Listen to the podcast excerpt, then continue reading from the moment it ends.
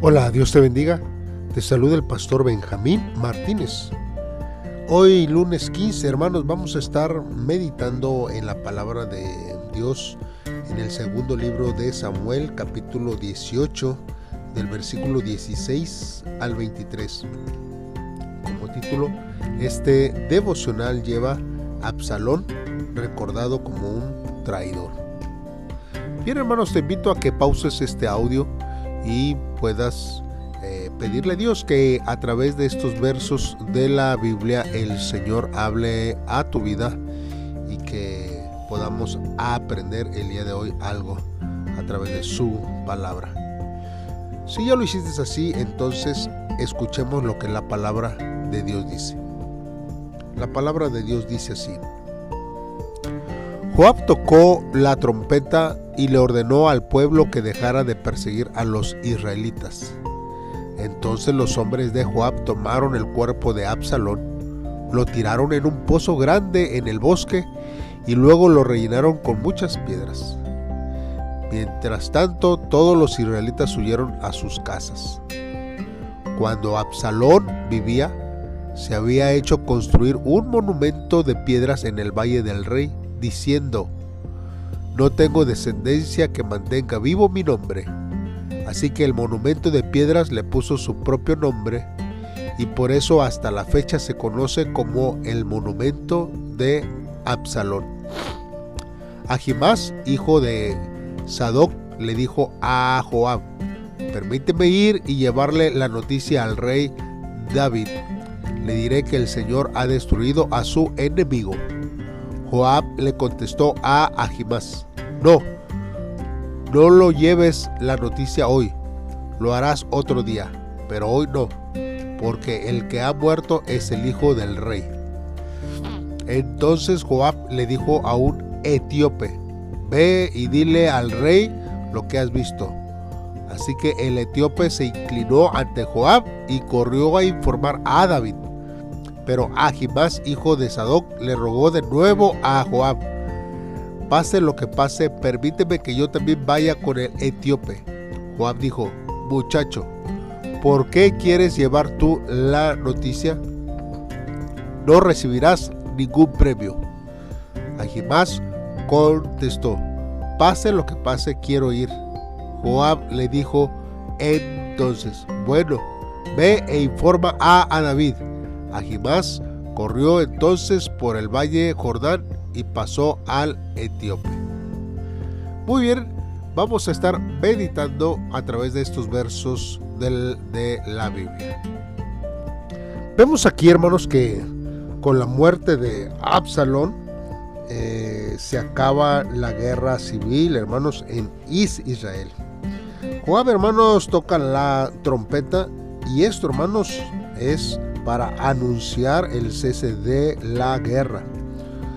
Los soldados empiezan a cavar un hoyo, hermanos, en el bosque para colocar el cuerpo de Absalón y lo tapan con piedras. Las piedras, hermanos, sirven de señal, hermanos, de una sepultura de alguien, hermanos, que no es amado.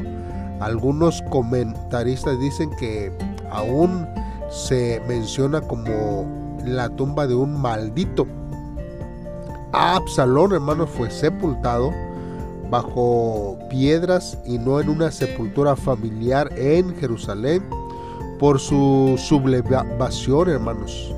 El rencor que había, hermanos, hacia Absalón, provocado por Amnón, hermanos, termina en la rebelión contra su propio padre.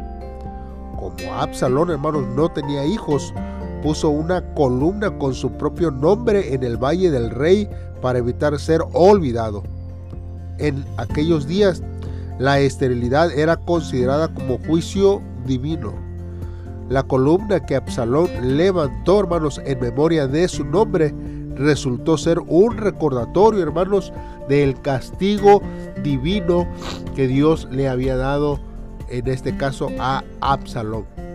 Ahora, hermanos, también la rebelión, hermanos, de Absalón es reprimida, hermanos, con éxito.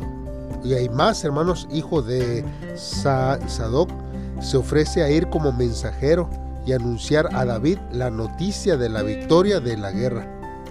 Sin embargo, hermanos, la victoria equivale a la pérdida de Absalón, su hijo. Por tanto, el mensajero podía ser el objeto de ira de parte del rey. Entonces, hermanos, Joab le insta a llevar la noticia otro día. Escoge a un etíope para que anuncie la victoria y al mismo tiempo la muerte de Absalón al rey David. Hay más hermanos, insiste en ir también y al final recibe su autorización. Nada más que hay más hermanos toma otro camino más corto para llegar antes que el etíope. Hay más hermanos se esfuerzan en ser el primero en anunciar la victoria porque habría querido mostrar así su fidelidad hacia el rey.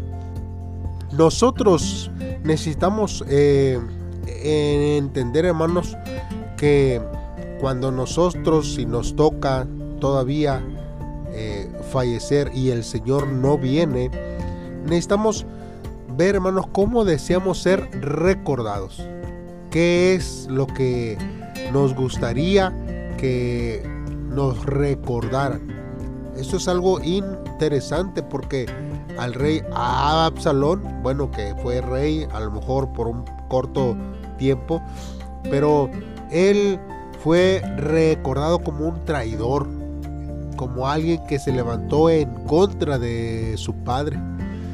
Y hay veces que esto eh, se basa, hermanos, por nuestras ambiciones. Y esto siempre, siempre va a ser aunque no lo digan, porque siempre, hermanos, cuando hay un funeral, siempre se, se, hablan, se hablan cosas buenas, ¿verdad? Lo mejor que uno hace. Pero tras de esto, ¿verdad? Siempre va a haber comentarios de, de las cosas malas o negativas que nosotros hicimos y que pudimos no continuar a hacer. Por eso, hermanos, es importante, hermanos, plasmar nuestra huella correctamente en este mundo si el Señor eh, no nos permite ver su venida con nuestros propios ojos.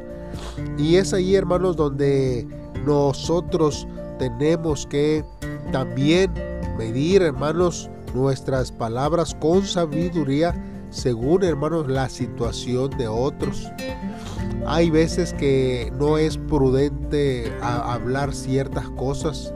Hay veces que es eh, imprudente sacar a la luz algo este, que no es todavía tiempo. Más sin embargo, hermanos, si somos nosotros guiados por el Espíritu de Dios, hermanos, entonces nosotros podremos controlar nuestra lengua, nuestros pensamientos para poder hablar las cuestiones. No eh, cuando se tiene un doble propósito o cuando nuestro propósito solamente es herir o lastimar a alguien. Tenemos que tener cuidado. Hay veces que podemos tener buenas intenciones, pero realmente la situación y nuestras palabras hieren a las personas o a la persona en el cual nosotros nos dirigimos. Necesitamos, eh, hermanos, ver que Dios quiere que eh, podamos eh, siempre medir nuestras palabras antes de que nosotros fallecemos y ser recordados para impactar en este tiempo con la palabra de Dios. Cada uno, hermanos, debe de prepararse para la muerte, porque esto, hermanos, no es una eh, excepción para nadie, desde el más rico al más pobre. Puede ser un niño o aún hasta un anciano. La muerte, hermanos, no es un acontecimiento ni un suceso, sino es la conclusión de la vida. Así, hermanos, la manera en que muere alguien, hermanos, define qué tipo de, de persona era. Quien muere, hermanos, por su país es un patriota. Quien muere, por ejemplo, amando el dinero es un miserable. Y quien muere por el Señor es un mártir. Si bien hermanos es importante cómo nacemos y cómo crecemos, la forma hermanos de morir o terminar nuestras vidas es mucho más importante. Nosotros vemos hermanos que en la antigüedad los hombres valientes buscaban dónde morir preguntándose hermanos por quién debían hacerlo y se alegraban hermanos al encontrar un pretexto o alguien por quien dar su propia vida.